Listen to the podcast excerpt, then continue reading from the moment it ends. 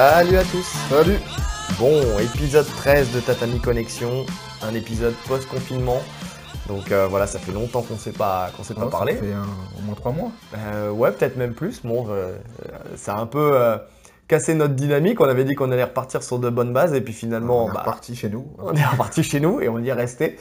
Donc euh, voilà, donc entre frustration de ne pas pouvoir tourner, euh, de, et toujours pas d'ailleurs, parce que c'est dur de trouver des, euh, des créneaux. Bah, quand on est en salle municipale, ouais, c'est fini là. hein. Ouais, donc donc c'est très très compliqué, fin de saison, donc donc voilà, on fait un appel, un appel à l'aide. Si vous tournez, n'hésitez pas à nous le dire Nous communiquer et nous inviter. les adresses. Donc épisode qui va être bah, sur l'actualité du moment et la seule actualité qu'il y a en ce moment et elle n'est pas des moindres, c'est le camp ADCC. Ouais. Donc euh, donc qui est organisé par euh, par Thomas Laubersan et Nicolas Régnier. Donc on va, on va essayer de, de débattre un petit peu de ce camp, voir, euh, voir un petit peu quels sont les, les, les- les bienfaits qu'on qu'on peut en retirer, si c'est quelque chose qui, euh, qui a son utilité ou pas. Donc, donc voilà, et puis donc on peut commencer déjà pour, ça, pour dire déjà bah, quelle est l'idée d'un camp. Quoi. En général, les camps, on les voit surtout sur le circuit BJJF, euh, à l'approche d'une- d'un gros événement comme les pannes, comme... euh, comme euh, les, euh, comment dire, les, mondiaux ou, euh, les Europes. Il y a euh, un club d'une académie, enfin c'est chaque académie qui organise son camp, et donc, euh, donc tout- toutes les personnes qui participent à la compétition viennent, se regroupent, et puis commencent à former une, euh, équipe. Donc créer une espèce de cohésion d'équipe, ça permet aux gens de se retrouver, les gens qui n'ont pas forcément l'habitude de tourner ensemble toute la saison. Et puis, euh, et puis voilà, ça, ça, ça permet de, de faire vraiment une dynamique de groupe quoi, sur une compétition. C'est exactement ça. Donc, euh, donc voilà. Euh, là, pour le coup, pour les compétitions comme la DCC, bah, il n'y a pas de logique de- d'académie, puisque, puisque de toute façon, il n'y a pas de classement par académie. Donc, ça permet aux Français là, de pouvoir De tous se réunir ouais. sans concurrence. c'est ça, dans, dans une bonne ambiance conviviale pour, euh, pour faire justement ce, ce camp ADCC. Donc, c'est une- vraiment une première, à, mon- à ma connaissance, c'est une première en France. Euh, je sais pas. Alors, je pourrais pas te dire. qui a un camp comme ça pour un gros événement. Tu sais, euh, 100% français. euh, De mémoire, ouais. ouais, je pense pas non plus que je pense pas non plus que ça a été fait avant. Donc, euh, donc voilà, ça a été fait à l'initiative donc de, de Thomas Luberson avec euh, le partenariat de, de Nicolas Régnier. Voilà, donc c'est il en a, dernier fight à Paris. C'est ça, à Tolbiac. Donc il en a, il en a beaucoup parlé là sur euh, bah, durant le confinement parce que parce que- et même avant parce qu'il avait fait le podcast de Clean Hugs. Et puis Même après, avant, il euh, avait commencé à en parler. Et puis C'était après, une voilà. idée. Ouais. après, on, on a senti que ça devenait plus sérieux.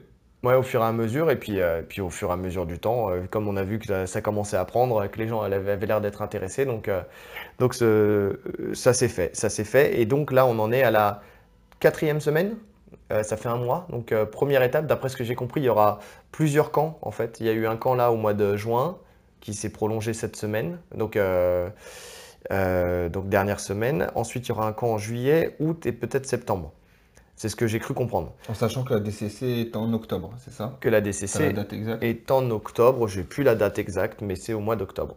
J'avoue que j'ai pas regardé, mais je sais que C'est au mois octobre. d'octobre. C'est au mois d'octobre. Ça, c'est une certitude.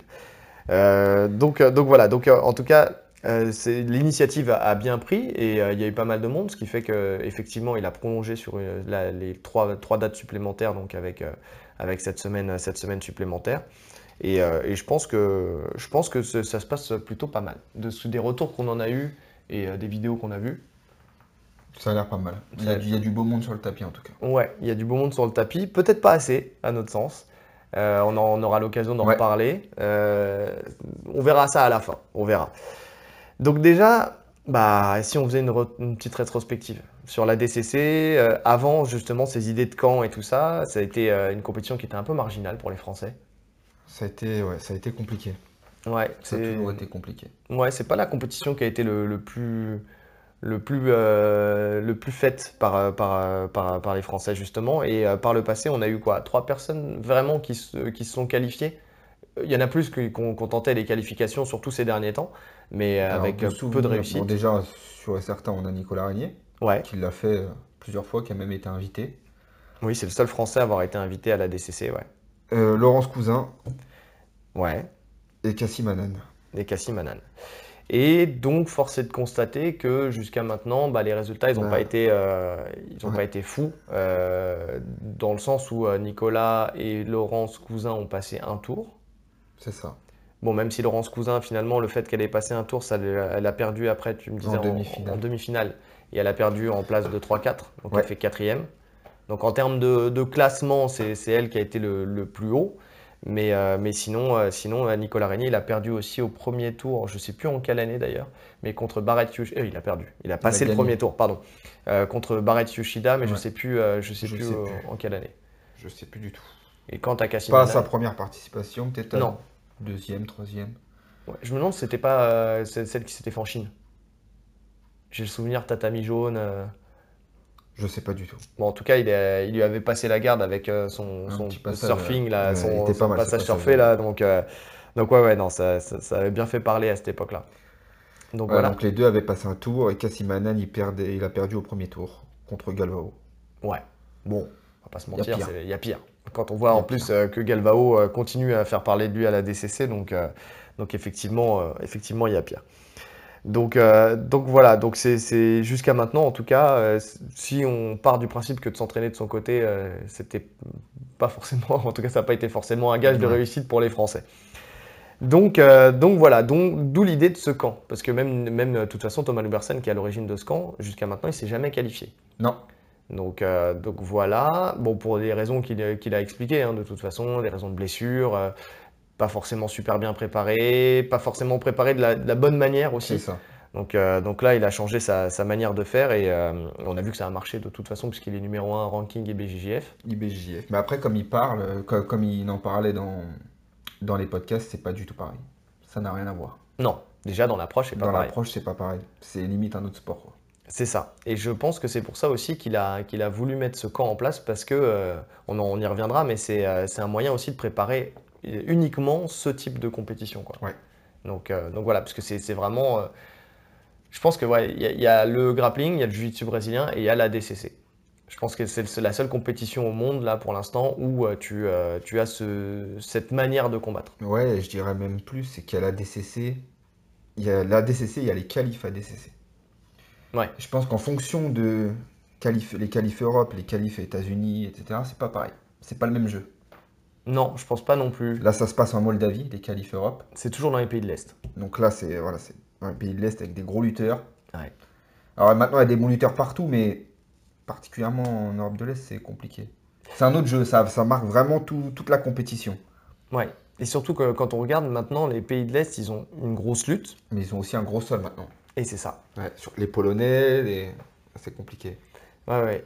Euh, donc, euh, donc ça change complètement la donne et je pense que les qualifs Europe doivent être une des qualifs les plus dures. Euh, les plus dures. Enfin, après, après, ce qui est fou, c'est que les mecs qui se qualifient en Europe arrivent à la DCC et ils font pas grand chose. C'est ça.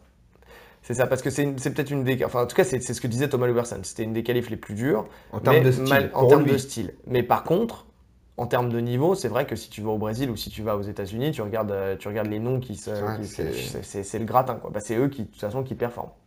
Ouais. Donc, euh, donc voilà. Maintenant, donc euh, pourquoi organiser ce camp? C'est la vraie question. Donc le camp, bah, déjà qu'est-ce que ça peut apporter ce camp? Bah, Ça peut apporter déjà des sparring. ouais. on, est une discipline naissante, entre guillemets. Bon, maintenant ça fait quelques années, quelques nombreuses années que, que la discipline elle existe. Mais, euh, mais on a une discipline quand même qui est relativement naissante et surtout qui ne s'est pas encore véritablement euh, euh, fédérée, entre guillemets. Donc il y, a différents clubs qui ne sont pas des gros clubs. On peut compter les gros clubs sur les doigts de, sur les doigts de la main. Donc donc c'est dur de, de trouver par exemple des sparring à des catégories de poids différentes. surtout plus, plus on monte en, poids, plus c'est compliqué. Bah, je dirais les deux en fait. Pour les très petites catégories, et pour les très grosses catégories. Parce que c'est dur de trouver des très légers.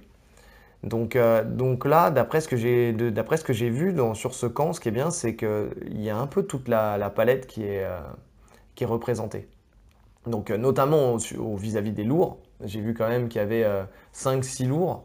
Donc, donc c'est plutôt, plutôt pas mal et c'est plutôt intéressant parce que justement, Euh, je, pense que ça va, ça va leur permettre d'avoir une, une, réalité de, du combat qui sera, qui sera tout de suite mise en place dès, le camp.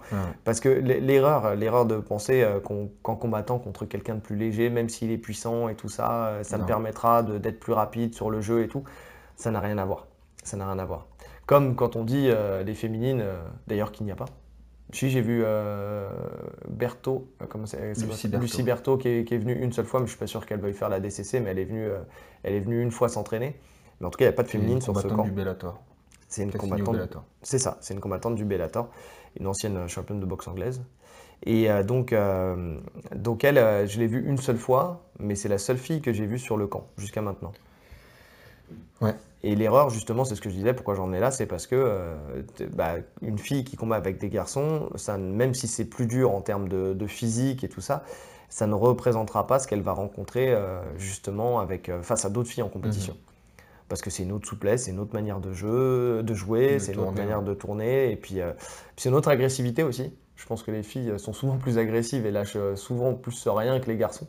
Donc, donc ouais, ça ne présage pas de la même la même façon de combattre.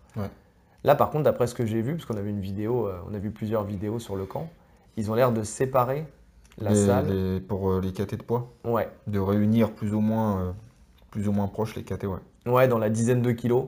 Donc, donc avec les.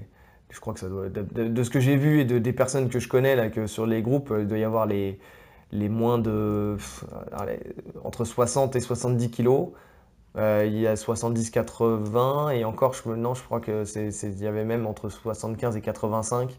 Ouais, ça doit être ça à peu près. Et après Après, t'as les, non, t'as, les, t'as, jusqu'à 90-95 kilos et après, tu t'as les plus de. super lourds. Ouais, t'as les super lourds. Ceux qui font trembler le sol quand ils luttent.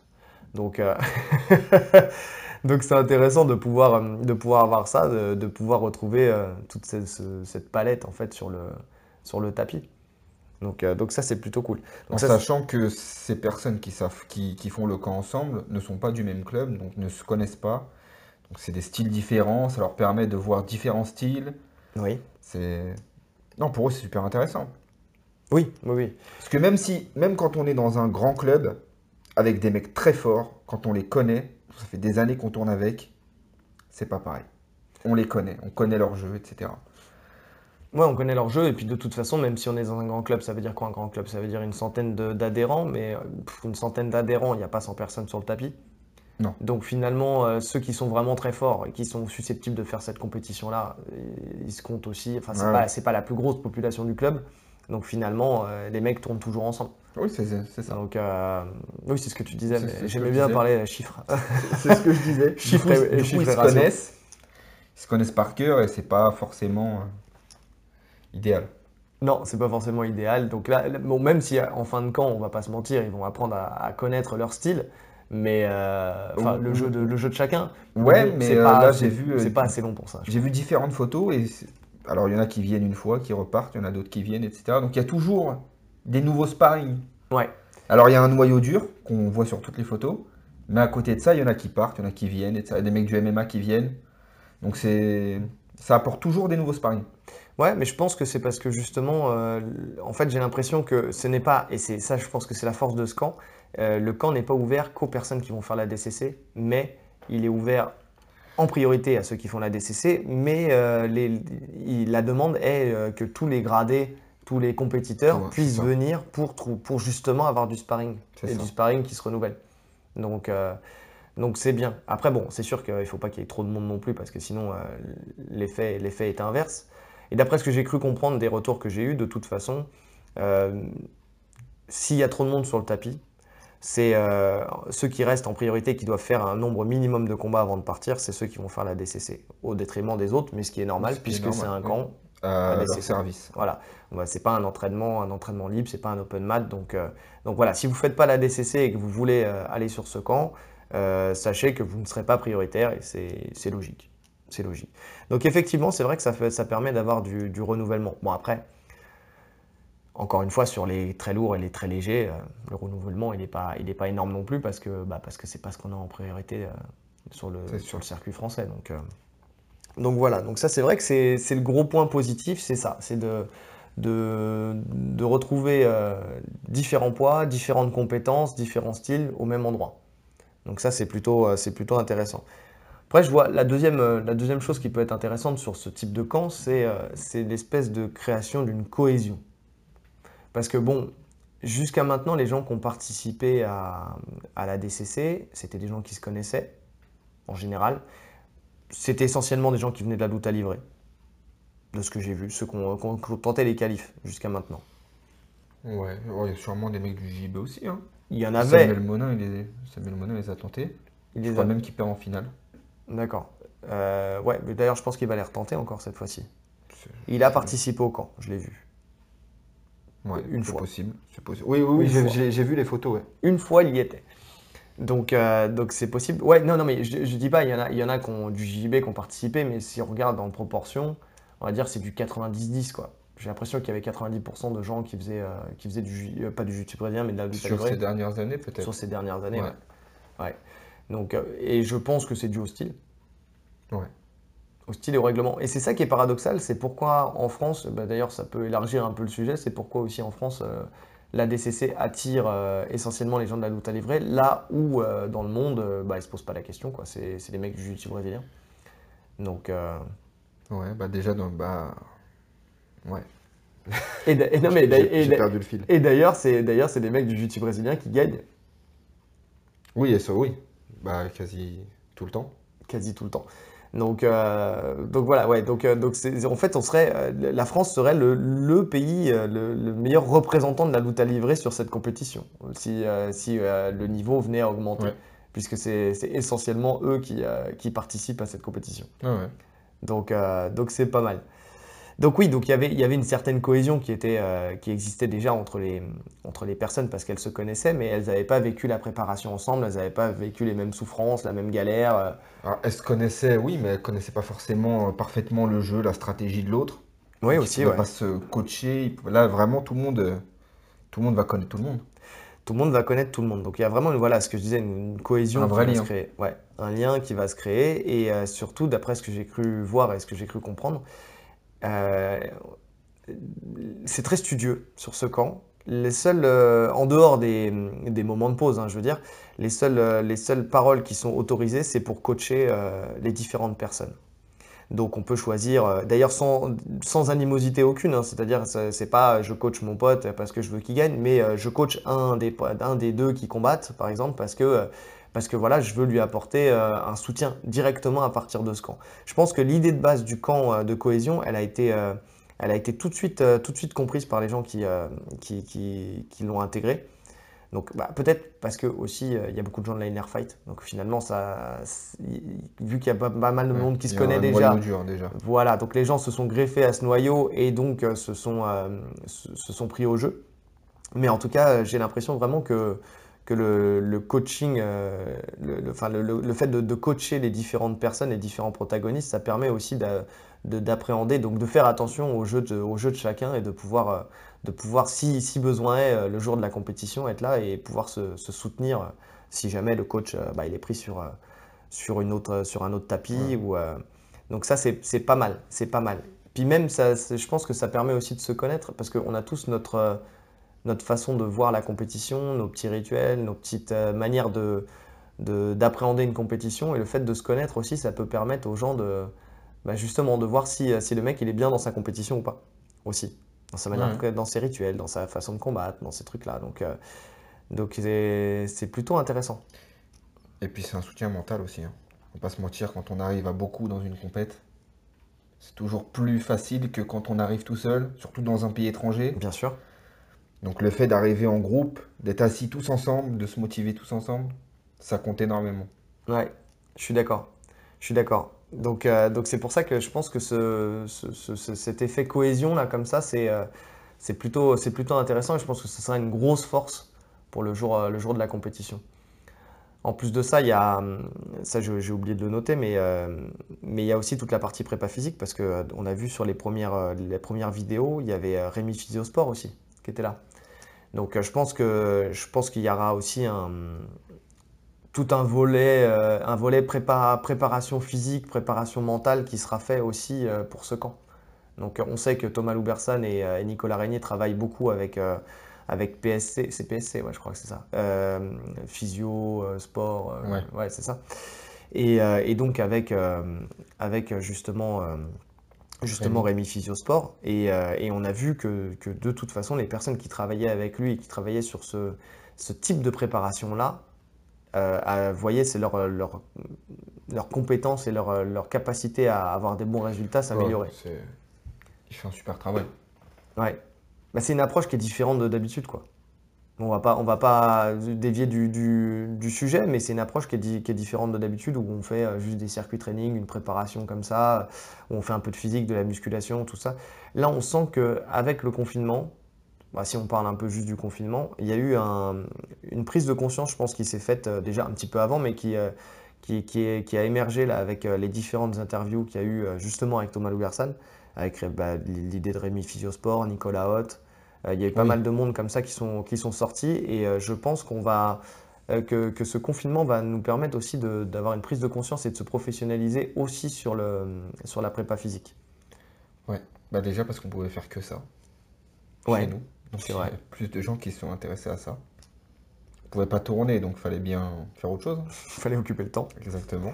Donc, donc effectivement, et, et, on voit là, notamment le truc qui m'a beaucoup fait, fait réfléchir à ça, moi personnellement, si on parle de, nous personnellement, euh, c'est Nicolas Hoth quand il avait fait l'espèce de podcast avec euh, Vincent Nguyen où il expliquait voilà, les cycles de, la préparation physique, de, en fait étape par étape.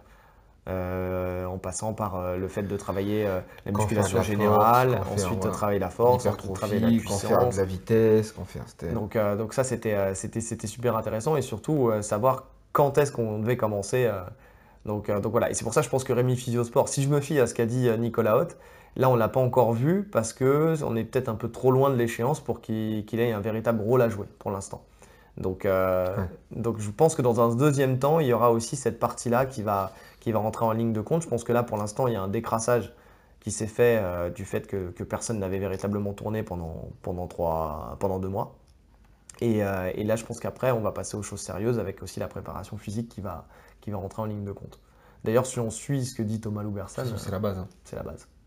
C'est même l'essentiel de, de, son travail. Lui, sur, la, sur cette saison-là où il a, il a performé, c'était, euh, il disait euh, plus de 70% de prépa physique. Il a tourné euh, quelques, De toute façon, il n'avait pas le temps de tourner. Parce qu'il rentrait, il repartait direct. Non. Ouais, mais là, ça se trouve, il a tourné plus que certaines personnes en compétition sur la saison. C'est pas, il n'a pas beaucoup tourné pour lui, mais pour pas mal de monde, c'était déjà, pas, c'était déjà beaucoup. Donc, euh, donc voilà. Ensuite, l'autre avantage de, de ce camp, à mon sens, c'est que c'est un endroit qui est dédié à la préparation de cette compétition. Ouais. Parce que, euh, on l'a dit, la DCC, c'est, euh, c'est une compétition avec un règlement qui est à part donc, euh, donc voilà, il y a... déjà il faut savoir que y a... le combat il est divisé en deux parties. Il y a une partie sans points, une partie avec points. Donc déjà dans l'approche c'est différent. Je crois que tu perds des points. Euh, non, je ne crois pas. Je suis sûr que tu es pénalisé si tu tires la garde. Donc euh, ça, permet, ça donne la part belle au lutteur. c'est très difficile, d'après ce que j'ai compris, de marquer des points sur cette compétition. Donc, euh, donc euh, il suffit, euh, par exemple, si on se fait amener au sol, mais que on est encore à genoux, que ça bouger, voilà, que qu'on est sur les genoux, par exemple, mais qu'on n'est pas, qu'on n'a pas les, les, quatre appuis au sol, je crois qu'il n'y a pas de point de marqué, par exemple. il faut vraiment stabiliser, mais stabiliser. C'est ça. Il faut être, faut être à fond, à fond sur son, sur son travail de lutte, et, et donc c'est pour ça qu'on voit qu'il y a beaucoup de combats d'ailleurs qui vont soit à l'extra time encore une fois, où il rajoute du temps, ou alors euh, qui, joue, euh, qui joue dans les dernières secondes, et puis surtout à rien, un avantage, à deux points, enfin bon, ça se mm. fait, ça se fait sur pas grand-chose. C'est une guerre euh, d'usure. C'est ça. Et quand tu regardes bien, il n'y a pas non plus énormément de soumission. Non. C'est beaucoup, beaucoup de la lutte, quoi. C'est donc, donc ce qu'on peut remarquer dans, dans ce camp, et je pense qu'il y a une, prise de conscience qui est faite euh, par toutes les personnes qui ont, qui ont travaillé sur ce camp, même s'il y aura toujours des gens, on a tous notre jeu, il y en a qui vont tirer la garde, il y en a qui vont pas la tirer. Ça, c'est une réalité, on joue avec nos forces et, euh, on essaie de minimiser nos faiblesses. Mais euh, c'est beau ce que je viens de dire. Hein. C'est très beau. Pas mal. et donc, donc je pense que, je pense que la, la, partie lutte sur ce camp Elle va être primordiale. Elle est, euh, je pense qu'elle est primordiale. J'ai l'impression que c'est deux tiers, un tiers. Il y a deux tiers de, lutte pour un tiers de, sol, entre guillemets. Et quand je dis sol, c'est euh, combattre dans les règles de la DCC. Et si tu veux tirer la garde, tu tires la garde, mais tu en assumes les conséquences. En fait, si tu tires dans les cinq premières minutes où il n'y a pas de points, il n'y a pas de. Oui. Il n'y a pas de pénalité. Ouais. Après, il faut finaliser. Enfin, il y a de la stratégie. Il y a vraiment une grosse stratégie à mettre en place. Hein, c'est vrai, c'est vraiment c'est un jeu d'échecs pour le coup, la, DCC. Le fait qu'il y ait ce changement de règlement au milieu du combat, parce que ça dure 10 minutes, c'est ça? Ça dure 10 minutes pour les. sans règles, 5 minutes, euh, ça. enfin sans points et. Euh, et c'est 20 minutes pour les finales. 20 ah, minutes pour les finales avec 10 minutes sans points et 10 minutes, 10 euh, minutes justement avec, avec l'importance de la prépa physique. Ouais. Ah, parce qu'enchaîner 3-4 combats de 10 minutes. Sans aide. C'est compliqué. très compliqué. Sans aide, euh, sans aide d'un médecin, d'un petit médecin, d'un pharmacien. Ouais, c'est compliqué. Donc, euh, mais pas infaisable. Il y en a qui le, y en a ah qui le font. Il y en a qui le font. Donc, euh, donc ouais. Mais d'ailleurs, je pense que c'est ce qui doit se passer dans ce camp-là. Je pense qu'il y a tout un volet aussi stratégique qui doit se mettre en place parce que quand on, quand on regarde bien, le, la place du coach, elle est super importante dans cette compétition. Parce que c'est lui qui doit aussi t'aiguiller sur le timing, je pense. Sur le fait de soit d'actionner euh, une, une, au sol, si on sent qu'on est meilleur en lutte, de l'actionner au bon moment pour marquer les points. Donc juste après le, fait d'avoir le, la partie au point qui a, qui a, commencé. Et si on n'est pas bon en lutte, bah, d'accepter peut-être de tirer. Alors je ne sais pas par contre si tu tires la garde juste avant et qu'on passe au point, est-ce que tu es pénalisé ou pas? Non, je pense pas. Tu es dans ta phase de combat au sol. Honnêtement, je connais. Genre, je regarde la DCC, mais je ne suis pas un expert du règlement. Ouais, on connaît les grandes lignes, mais, euh, mais pas, pas forcément toutes les subtilités de ce règlement. D'ailleurs, il faudrait peut-être qu'on s'y mette. Je, vais m'y mettre avant, le... avant, avant, que ça, avant que ça passe. Et donc, euh, donc ouais, si, si, jamais il n'y a pas de, de points quand tu as tiré la garde avant. Pour moi, logiquement, à partir du moment où tu es assis, il n'y a pas eu de points. C'est ça. Donc, voilà. Puis après, il y a aussi le, concept du renversement. Si tu en dessous, tu attends euh, le bon moment pour pouvoir renverser. Euh. Tu sais, si tu renverses juste avant, bah, tu n'as pas tes points, c'est dommage, tu as fait ton effort pour rien. Si tu renverses juste après, tu marques tes points, c'est bien, tu as marqué tes points. Tu vois, ou si tu, tu, sens que tu vas prendre le dos, tu es sur le point de prendre le dos, mais euh, tu es à la limite de, passer dans la. Tu vois, y a, je pense qu'il y a toute une gestion stratégique de, des points qui est, qui la gestion doit être super importante. D'où l'importance, je pense, du coach, qui est là et qui doit bien aiguiller son, son athlète.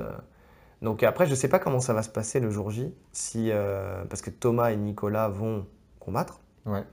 Donc comment ça va se passer? Est-ce que c'est les coachs des clubs qui viennent? Tu sais? Bah, Je pense que oui. Je pense que certains coachs vont venir. Après, tous les coachs ne peuvent pas. Tous les coachs ne peuvent pas. Mais est-ce que c'est judicieux de... où est-ce qu'ils est vont insister pour que, pour que justement, ça soit eux qui coachent? Étant donné qu'ils auront fait le camp, qu'ils ont l'expérience, est-ce qu'ils vont insister pour Après, très honnêtement, oh, je ne les connais pas. Euh, je les connais juste de nom et de vidéo, euh, Nicolas Régnier et Thomas Ludersan. Mais une compète de ce niveau en coachant en même temps, c'est l'horreur. Ouais. C'est l'horreur. Bah, déjà que déjà sur une, petite compétition, coacher et combattre, on n'est pas dedans. Mais là, on parle quand même d'une des compètes les plus dures du monde. C'est ça. Bah, disons que tu es à moitié à moitié. Quoi. Alors, coacher, une fois que tu es passé, oui. Oui. Mais, tant que tu n'es pas passé, c'est faut se mettre dedans, faut. Non, c'est compliqué. C'est ça. Mais même une fois que tu es passé, parce que tout dépend si tu arrives à faire la barrière entre ce qui s'est passé juste avant et ce qui, oui, se passe après. parce que si, ça se passe bien, c'est beaucoup plus simple de coacher. Bah ouais. Si ça se passe mal. Si ça se passe mal, tu cogites. Parce que coacher, c'est être concentré sur, euh, sur le truc, mais si, si jamais tu es encore dans ton combat d'avant. Euh, non, c'est clair. Ouais, je pense que tu es à moitié sur les deux, de toute façon. Quand tu coaches et que tu combats en même temps, je crois qu'on en a déjà parlé de toute façon sur ce podcast. C'est euh, vraiment pas évident. Ah, c'est pas évident du tout, même. Donc, euh, donc voilà, mais en tout cas, je, ce qui est bien avec, euh, avec ce camp-là, c'est que je pense que de toute façon, il n'y a pas, je pense pas qu'ils voient de la technique, puisque c'est que pour les confirmer. Donc, donc il n'y a pas vraiment d'intérêt à avoir de la technique. Non. Je pense que c'est pas là où tu vas apprendre à lutter. Je pense que c'est pas là où tu vas apprendre à mettre un juji. Par contre, je pense qu'il doit y avoir beaucoup, beaucoup de, de thèmes d'exercice à thème. Bah, justement, j'ai euh, vu, c'était ça. C'était ouais. l'exercice à thème. Ouais, c'est ça. C'est se relever quand on est sur le dos, des, choses comme ça. Bah, des retours que j'ai eu, ouais, c'est ça. C'est-à-dire qu'il y a eu un camp, il y a eu, il y a eu sur une journée, par exemple, euh, un mec qui, euh, enfin, ils ont demandé euh, qui, euh, ouais, parce que j'ai des, des informateurs. euh, je, je- je pense que On a des taupes. euh, On a des taupes, je pense que vous l'aurez compris. Euh, donc euh, il y avait euh, comment euh, une des personnes, enfin les, les personnes qui avaient l'habitude de tirer la garde, elles, ont, elles se sont mis euh, dos au sol. Et puis après, on a fait, ils ont fait le, le travail de, de passage de garde euh, classique, euh, quand, euh, quand euh, il y a, celui, qui, celui qui passe, il reste normalement. Mais là, c'était toujours ceux qui tiraient la garde, qui ont l'habitude de tirer la garde, qui restaient. Et l'objectif, c'était pour ceux qui passaient, de passer, logique, jusque-là, tout va bien. Et ceux qui tiraient, l'objectif, c'était d'essayer de se relever. Ah ouais? Un, un des objectifs, pardon, c'était d'essayer de se relever. En fait, de ce que j'ai vu sur les premiers, euh, les premiers jours du camp, ceux qui étaient en dessous, leur objectif, entre autres, était de, de se relever dans les bonnes conditions. Sûrement pour euh, actionner la lutte derrière.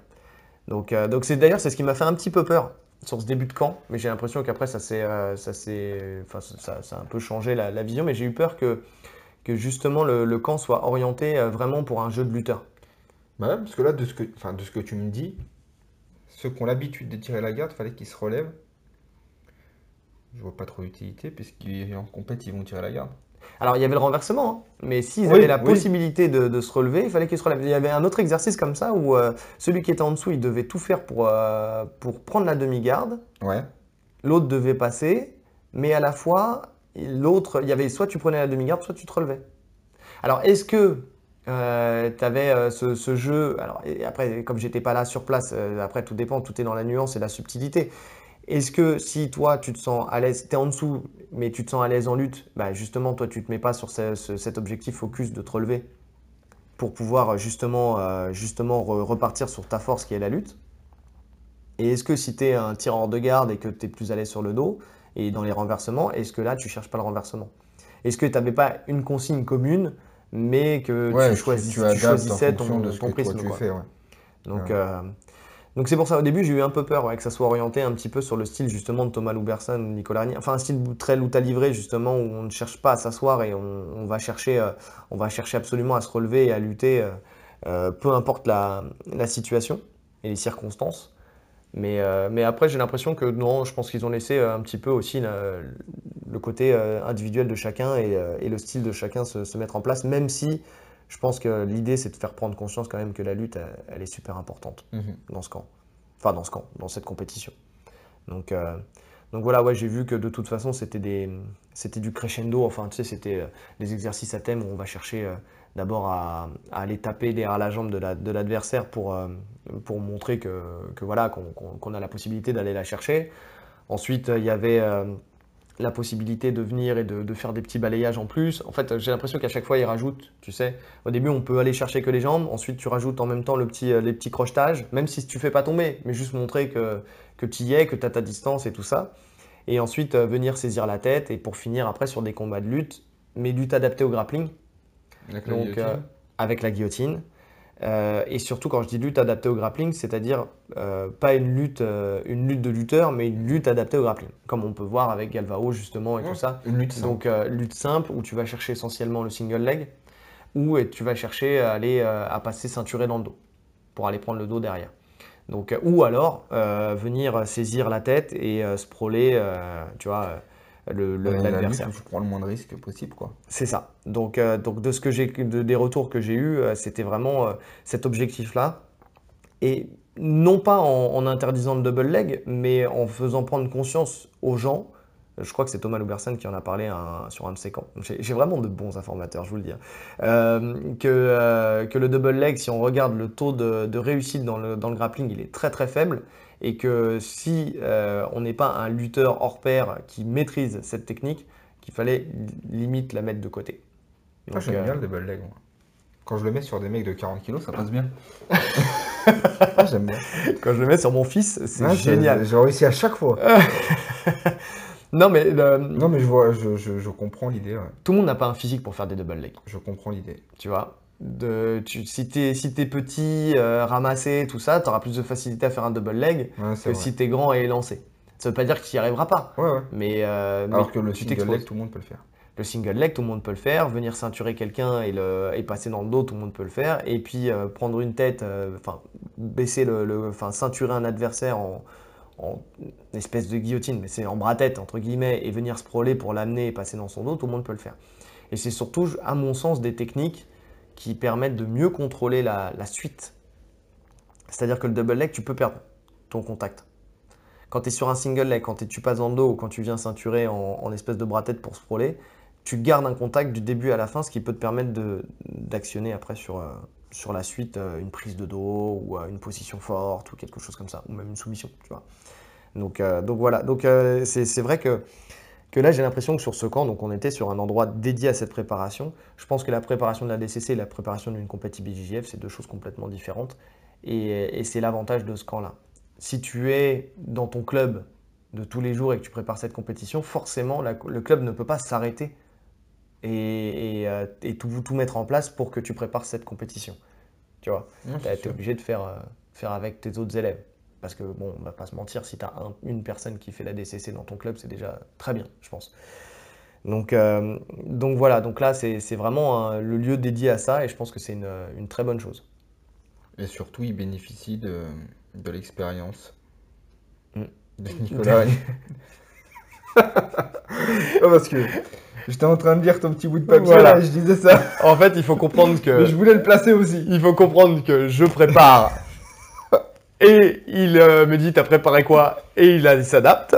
Donc, donc mon tu sais quoi que quand je le disais, je ne regardais même pas, j'avais le regard dans le vide. Et puis, au fur et à mesure que je disais ma phrase, je me disais Mais attends, tu es en train de lire là Il était en train de lire l'acte manqué, la phrase que j'ai écrite. Effectivement, je te laisse le dire. Voilà, il bénéficie de l'expérience de Nicolas Régnier. C'est bien, tu as une bonne vue. Qui a participé euh, presque six, fois, non? Je crois que c'est six fois en tout cas, qui a participé beaucoup de fois. beaucoup de fois.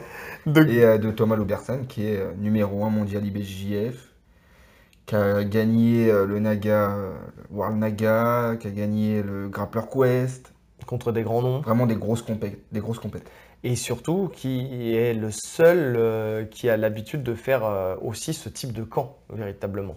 En France, c'est un de ceux qui a fait le plus de camps, euh, de camps avec, avec bah, notamment avec, Athos. Quoi. donc, donc, ouais, donc il sait exactement quel est l'état d'esprit, comment on doit se comporter, quel comment orienter les, compétiteurs euh, pour qu'ils restent dedans, euh, euh, quelle est la part entre le, côté un peu plus light où on est là quand même là pour, pour passer un bon moment et créer une cohésion, mais aussi sur le fait d'être concentré et focus sur l'objectif. en plus, voilà, pas dans n'importe quelle académie avec Athos, comme je disais. Athos, c'est quand même parmi, si ce n'est la meilleure académie au monde. Donc, une des meilleures en tout cas. C'est une des meilleures, mais, mais ils ont été aussi Enfin, ils sont numéro 1 euh, très régulièrement sur le circuit BJF, mais ils performent aussi euh, énormément à la DCC. Bah, notamment Galvao. Notamment Galvao. Bah, Galvao, il y a, bon, même s'il n'a pas gagné, il y a aussi, euh, ah, bon, même s'il n'en fait plus partie aujourd'hui, mais Kinan Cornelius. Mhm. Il y a, il y a plein de gens. Canan Duarte, Canan Duarte, mais c'est pas lui que je, pensais. Mais euh, Lucas Barbosa, qui, euh, voilà, Lucas Barbosa, il y a énormément de personnes qui, euh, qui représentent cette académie, qui sont présents justement, qui se qualifient, qui sont présents sur, sur la DCC. Donc, mais Kenan Duarte, effectivement, ouais, qui a gagné, qui a gagné la, sa catégorie, qui perd après, qui perd à l'absolute sur clé de talon par Lachlan Giles. magnifique.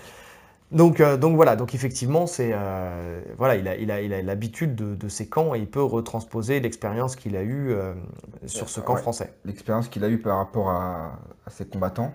Mais Nicolas Régnier, il a ce truc en plus, c'est il a vraiment l'expérience de cette compétition. Oui, et des moyens qu'il faut mettre en place pour la gagner. Même s'il expliquait que lui, dans la catégorie dans laquelle il était, c'était, enfin, ça représente pas toutes les catégories. Il y a des catégories où c'est pas forcément plus simple, mais différent. Non, non, c'est vrai. Le, jeu varie en fonction de la KT et aussi, euh, il y a une grande, une grande évolution du sport par rapport à son premier ADCC, ses premiers ADCC et maintenant. J'ai l'impression, moi, qui regardais l'ADCC il y a 10 ans. Ouais. Et aujourd'hui, ça n'a rien à voir.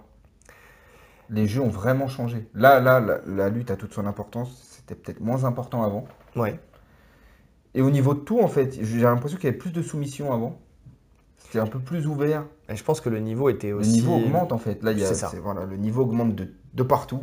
Donc soumettre un gars, c'est comme en MMA finalement. Soumettre un gars en MMA, c'est devenu quasi impossible. Parce que les mecs sont super solides physiquement, ils savent tout faire. Donc euh, c'est pareil en grappe. Oui, je pense aussi. Bah, disons qu'à l'époque, tu avais déjà beaucoup plus de monde du MMA. Donc déjà, euh, tu avais... C'était euh, quasi une compétition. je voyais les, grands noms. Il bah, faut dire que les grands noms du Jiu-Jitsu avant étaient en MMA. C'est pour ça que la DCC, aussi. Maintenant, vu qu'il y a de l'argent, plus d'argent en tout cas, qu'avant en Jiu-Jitsu, les mecs restent en Jiu-Jitsu. Mais c'est vrai que comme c'était des mecs qui faisaient essentiellement du MMA, enfin ils faisaient du Jiu-Jitsu brésilien mais essentiellement du MMA, euh, ils se préparaient pas forcément que pour faire, euh, pour faire du grappling. Là où aujourd'hui, on retrouve encore euh, quelques personnes qui font du MMA, mais euh, ça, ah, arrive. Plus beaucoup. Hein. Plus beaucoup, mais, mais ça, ça, arrive encore. qui, comment Benson Anderson. Hein. Tu vois, Benson Anderson, il n'a pas fait le dernier, mais il avait fait celui d'avant. Tu, retrouves quelques Gary Tonon. Gary Tonon. Bon, même si Gary Tonon, lui, là, il est arrivé tardivement sur le MMA, il n'est pas encore tout à fait. Enfin, à mon sens, il, garde encore beaucoup de, de, compétences. C'est plus grappleur que c'est ça. combattant de MMA à nos yeux.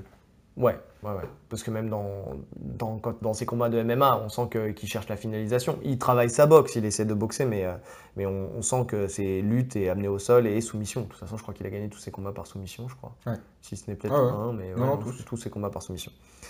Donc, euh, donc effectivement, aujourd'hui, oui, euh, on retrouve essentiellement des gens du jiu-jitsu brésilien et, et après de la marge. Donc quelques combattants de MMA ou quelques combattants de la lutte livrée, mais c'est surtout du jiu-jitsu brésilien. Donc, euh, en tout cas, des gens qui font du sol toute l'année. Donc, forcément, le niveau, il a augmenté. Plus la prise de conscience sur la lutte, avec le règlement. Donc, les mecs sont de plus en plus forts. Tout le monde est fort en lutte maintenant. Voilà. Il n'y a, plus de, il y a, plus de secret, une condition physique de dingue, une lutte de dingue, ce qui fait qu'il bah, y a beaucoup moins de soumission parce que déjà, c'est beaucoup plus dur d'amener au sol. Donc, euh, et de garder une position. Donc, euh, donc c'est pour ça. Mais, mais, mais il n'empêche que quand même, les, ces deux personnes-là ont une expérience euh, qui est en très, En tout cas, une expérience du très haut niveau. C'est ça. C'est ça. Et puis en plus de ça, bah, c'est... On va pas se mentir, c'est deux, deux, personnes de la lutte à livrer qui, euh, et on le répète, je pense que la lutte à livrer aujourd'hui, dans l'approche, en tout cas, on va dire en France, les gens qui pratiquent la lutte à livrer à, haut niveau ont euh, un style qui se rapprochera le plus de celui qui est, qui est nécessaire pour, pour faire la DCC. Ouais. Donc, euh, donc voilà, parce que nous, on n'a pas encore cette culture de la lutte. Elle commence à venir, mais, euh, mais on n'a pas encore cette culture de la lutte. D'ailleurs, on le voit, bah, ne serait-ce qu'avec le règlement de la FFL, euh, qui, qui, a vu ses rangs se vider quand il a commencé à mettre en place des points. D'ailleurs, maintenant, c'est deux points. C'est plus un point, c'est pour le tirage de garde. Pour le tirage de garde. Oui, j'ai vu ça. Donc, donc, euh, donc voilà, c'est, euh, je, pense qu'en France, on n'est pas encore. Euh, c'est, dommage parce que d'ailleurs, on est une grosse patrie de la lutte à la base, mais pourtant, dans le grappling et le jiu-jitsu brésilien, on n'a on pas assez de passerelles avec la lutte pour pouvoir faire de, nous de bons, de bons, très bons lutteurs. Une grosse, moi, je dirais pas qu'on est une grosse patrie de la lutte. Hein. À la base? Bah si, historiquement. Historiquement, on est des, on est des grands lutteurs. Ah bon Toi, t'es un grand lutteur je parle pas de moi, je parle pas de moi. Non, mais pour moi, non. Mais si, on a même un roi de France qui avait battu un roi d'Angleterre à la lutte. Et ouais, mon gars. Ah, mais ça, c'est l'histoire. Mais je, te, je t'invite d'ailleurs à écouter euh, Running Knowledge euh, avec euh, un des premiers épisodes où ils avaient, ils avaient évoqué. Il y, a très longtemps, peut-être. Mais moi, je te parle dans le sport moderne. Là, là, c'est sur les dernières années. Là, j'ai l'impression que ça remonte un petit peu. La, la lutte revient un peu à la mode, j'ai l'impression. Peut-être qu'une impression. Hein. Ah, mais sur, moi, je te parle sur les 20-30 dernières années, là, au niveau olympique, etc. Le niveau, euh, il n'est pas fou. Hein. Ah, le niveau, il n'est pas fou parce que parce qu'il est meilleur, il est meilleur ailleurs, mais parce qu'il est meilleur dans le. Ah oui. non mais. Ce que je me tu vas te dire en fait. Non, c'est pas ça. C'est-à-dire que les, les, les, mecs, ils ont plus d'expérience. On, on, en a déjà parlé de la professionnalisation, du fait qu'aux États-Unis, ils commencent au lycée, tout ça. Et, euh, Non, mais forcément qu'il y a un euh, bon niveau comparé au grappling, puisque les mecs font que ça. Mais je veux dire, notre niveau en soi en lutte, pour moi, hein, personnellement, c'est mon avis, c'est justement le point faible de la France. Même en MMA. Alors là, ça commence à monter, j'ai l'impression. Ouais, ça commence. Ça commence à revenir. Les gens ont vraiment compris l'importance de la lutte. Mais parce que justement, je pense, avoir des passerelles. Je pense qu'on a. Mais, voilà, tu vas dans mon sens. C'est-à-dire qu'il y avait, il y a une forte compétence en lutte en France, mais cette discipline, elle est boycottée.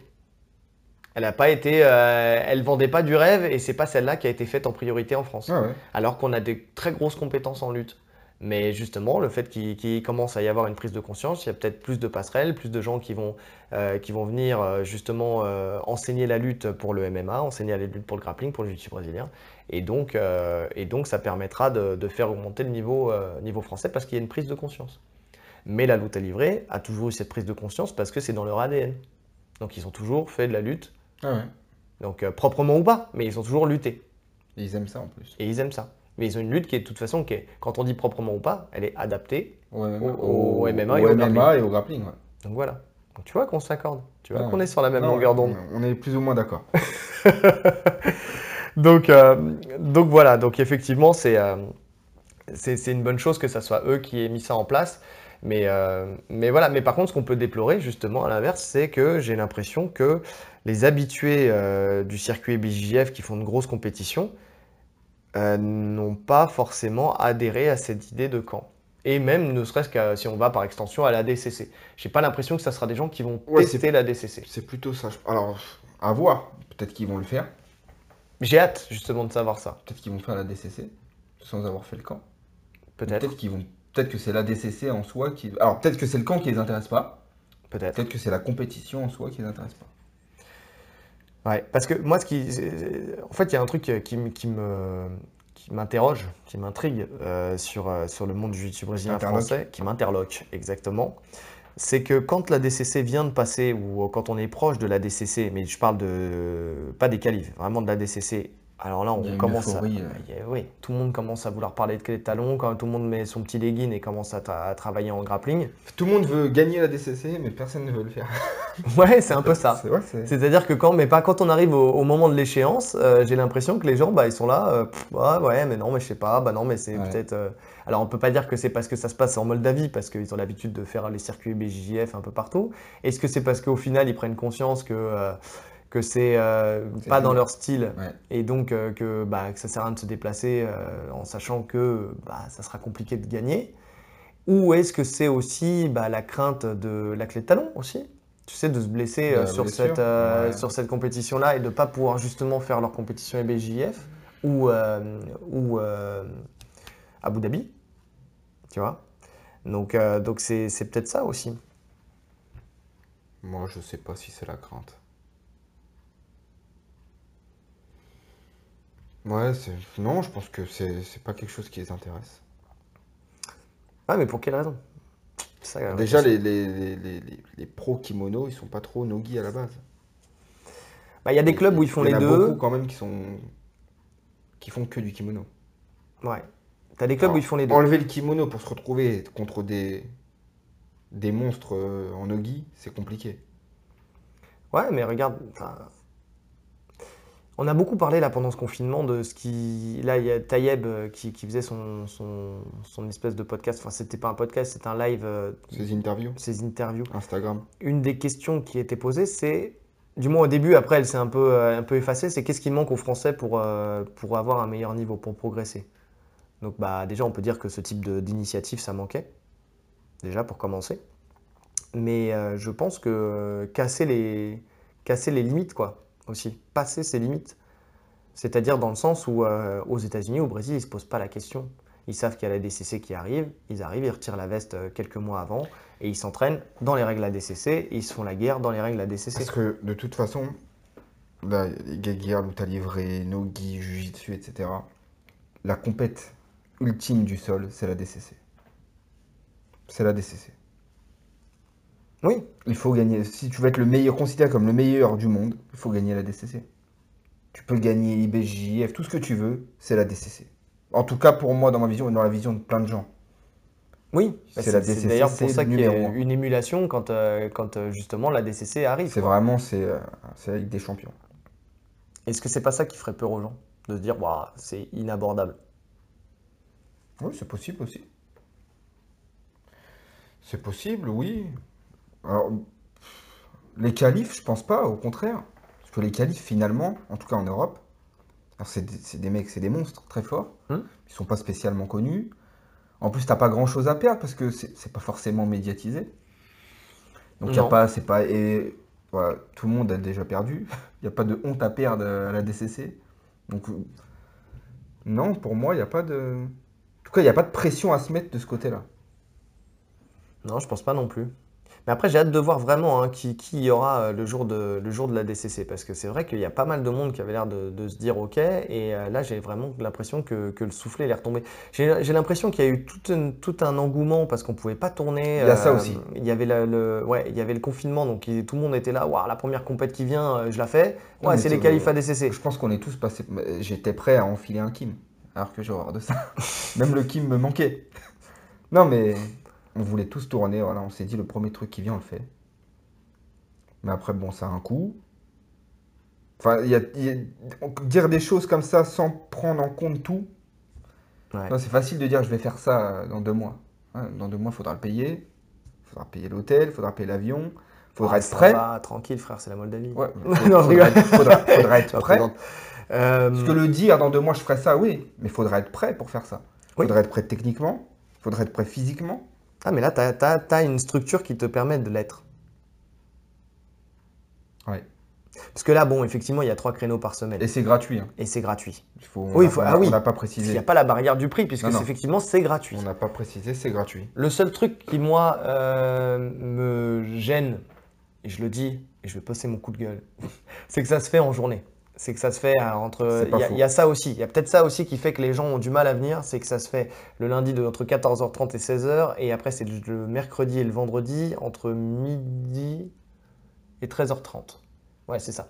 Midi, 13h30 le mercredi et vendredi. Et 14h30, 16h le, C'est vrai que ça. le, c'est- le lundi. Et ça peut bloquer des gens qui travaillent. Parce que on travaille presque tous, même ceux qui font les circuits euh, EBJF, euh, enfin bah, ceux qui sont des compétiteurs. Je veux dire, les compétiteurs habituels, ils travaillent. Ils sont, ils font pas ça, ils font pas que ça de leur vie. Donc, euh, donc oui, effectivement, il y a peut-être plus de monde du MMA qui, qui est présent parce que peut-être qu'il y, a- des combattants pros et qui, eux, bah, vu que c'est leur, leur, leur métier, ils font que ça.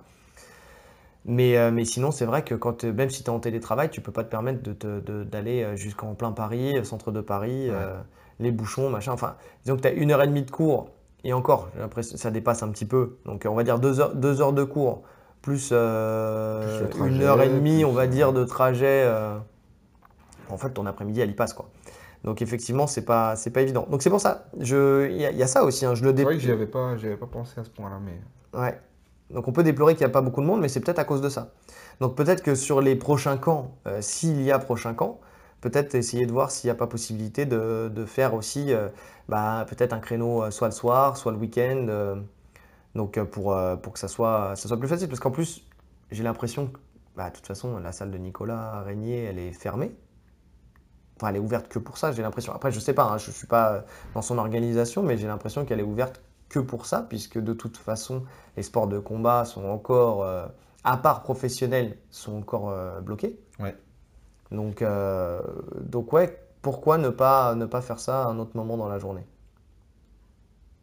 Un Oui. moment où, où les gens seraient plus, plus disponibles. Je ne sais pas. Je ne sais pas. Et je n'ai pas la réponse. Après, je pense que. Ils se sont dit la même chose. Enfin, je pense, c'est logique pour tout le monde. Je pense que s'il a mis ses horaires, c'est que, à mon avis, il pouvait pas faire autrement. Parce que c'est logique de se dire qu'en pleine semaine, euh, voilà, il y aura moins de monde, tout le monde ne peut pas venir. Peut-être que l'idée aussi, c'était peut-être de ce fait de restreindre aussi euh, aux vrais grands motivés qui vont, euh, qui vont mettre les, les moyens en place pour, pour pouvoir venir. Parce que bon, la salle, elle n'est pas non plus extensible. Et donc, tu te dis que si tu as 40 personnes sur le tapis, Non, c'est pas. bah, pas possible, tu peux pas travailler. Donc c'est peut-être euh, c'est peut-être ça. C'est peut-être ça. Mais euh, en tout cas, euh, force est de constater que, que c'est beaucoup de gens du MMA, beaucoup de luttadors, mais pas beaucoup de, pas beaucoup de, de gens du jiu-jitsu brésilien. Il y en a quelques-uns, mais pas, pas énormément. Et d'ailleurs, même dans, chez les luttadors, euh, il y a pas. C'est vrai que tu me faisais remarquer tout à l'heure, il y a des clubs qui ne sont pas présents. Ouais. Qui, euh, qui, qui ont déjà fait des qualifs ADCC, qui vont sûrement les refaire, mais qui ne sont pas présents sur ce camp. Donc, euh, bon, ils ont sûrement leur, euh, leur raison. Je ne sais pas si c'est parce que c'est pas leur manière de travailler. Après, il y a peut-être ça aussi. Il y a peut-être euh, des coachs qui, euh, Oui, qui après, aussi veulent garder la préparation de, leur, de leurs élèves à eux, quoi. Enfin, de, de la manière dont ils l'entendent et de la stratégie qu'ils veulent mettre en place. Donc ça, c'est une possibilité. Bon, après, je pense que c'est dommage parce que je pense qu'il y a moyen de, de faire les deux.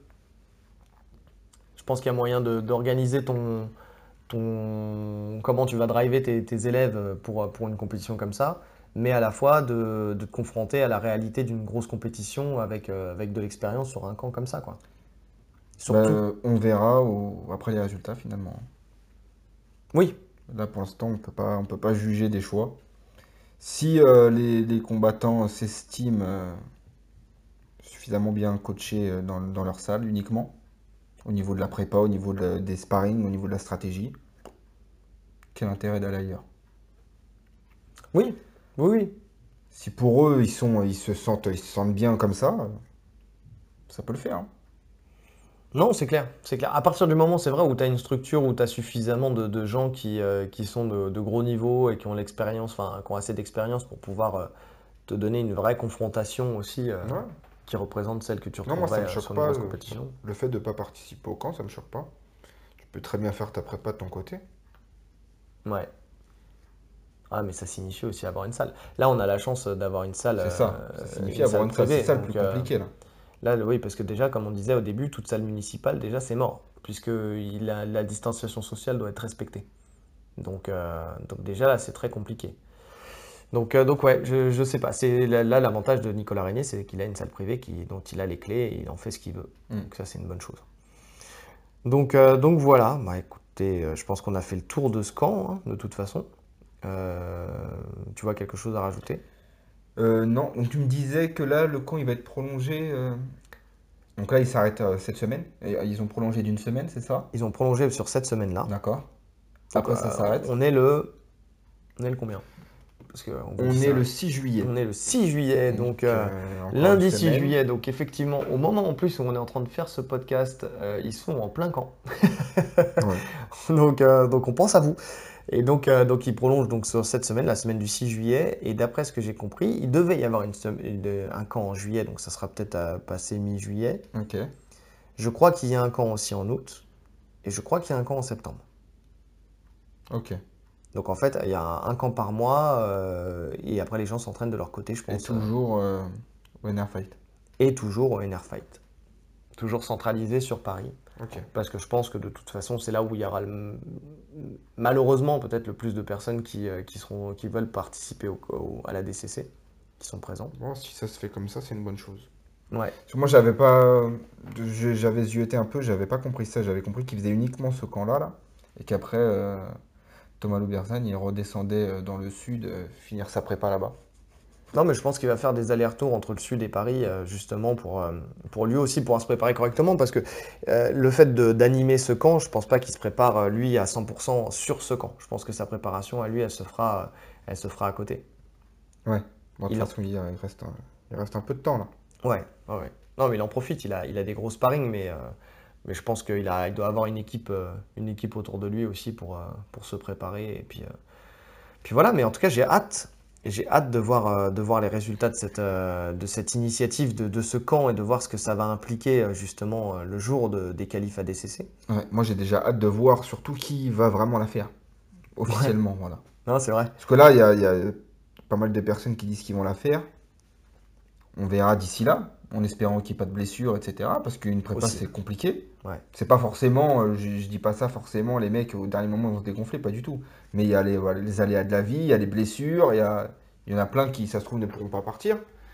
Donc, euh, mais ça serait vraiment bien qu'il y ait une grosse équipe. Euh. Puis il y en a peut-être qui vont se motiver au contraire aussi au dernier moment. Qui vont se euh, motiver au dernier moment.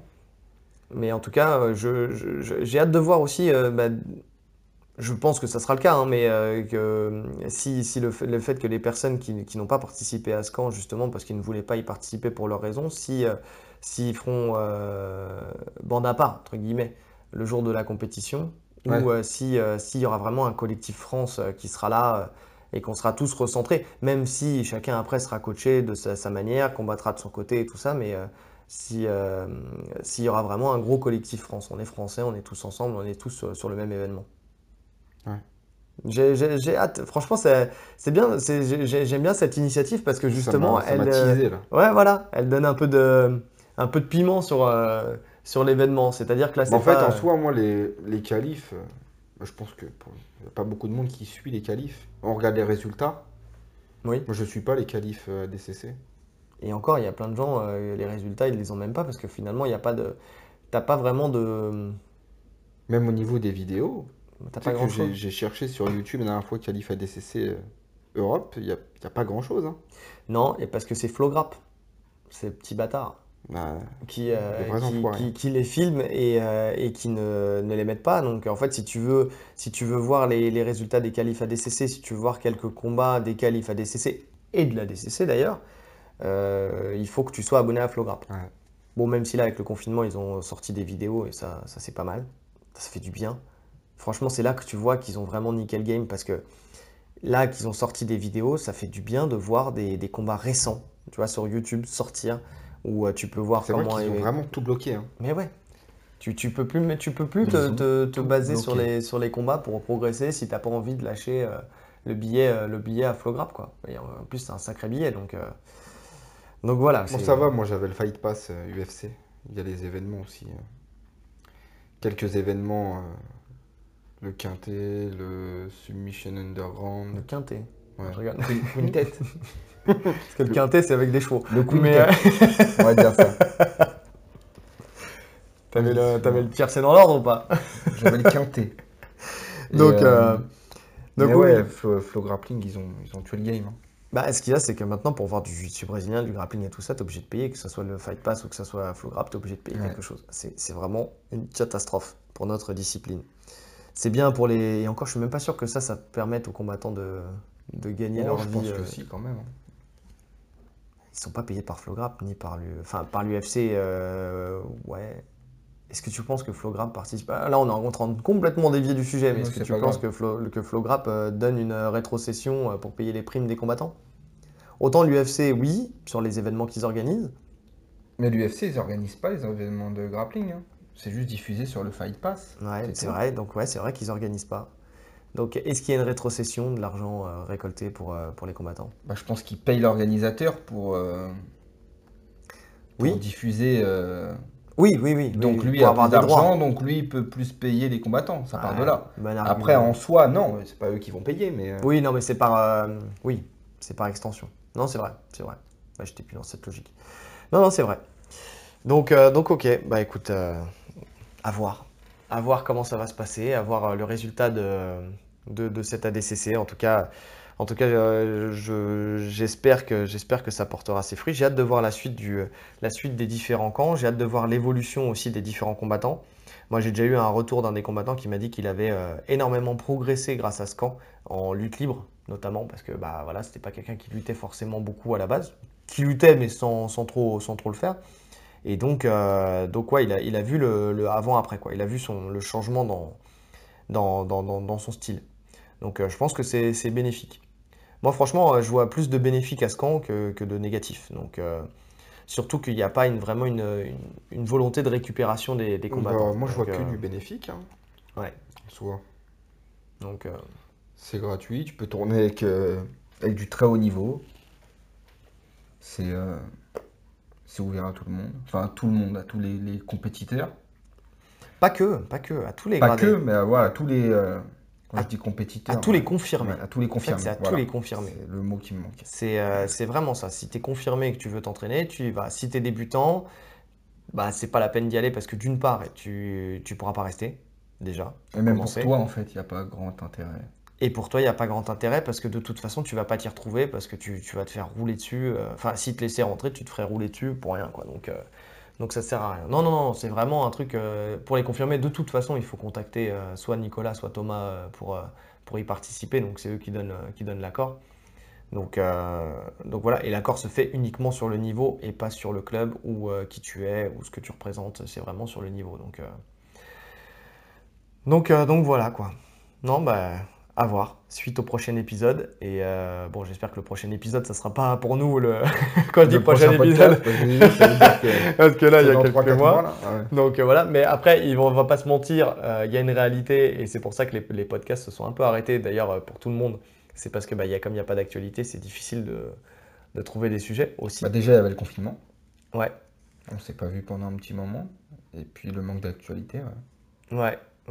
D'ailleurs, on, on avait hésité avant de faire ce podcast-là à faire un, podcast sur, ce que, sur le confinement, justement, qu'est-ce que ça vous a apporté? Est-ce que vous avez réfléchi différemment sur, les, euh, sur, la, sur votre discipline? Est-ce que, euh, que vous avez pu reprendre? Est-ce que vous avez Travailler autre chose. Travailler autre chose.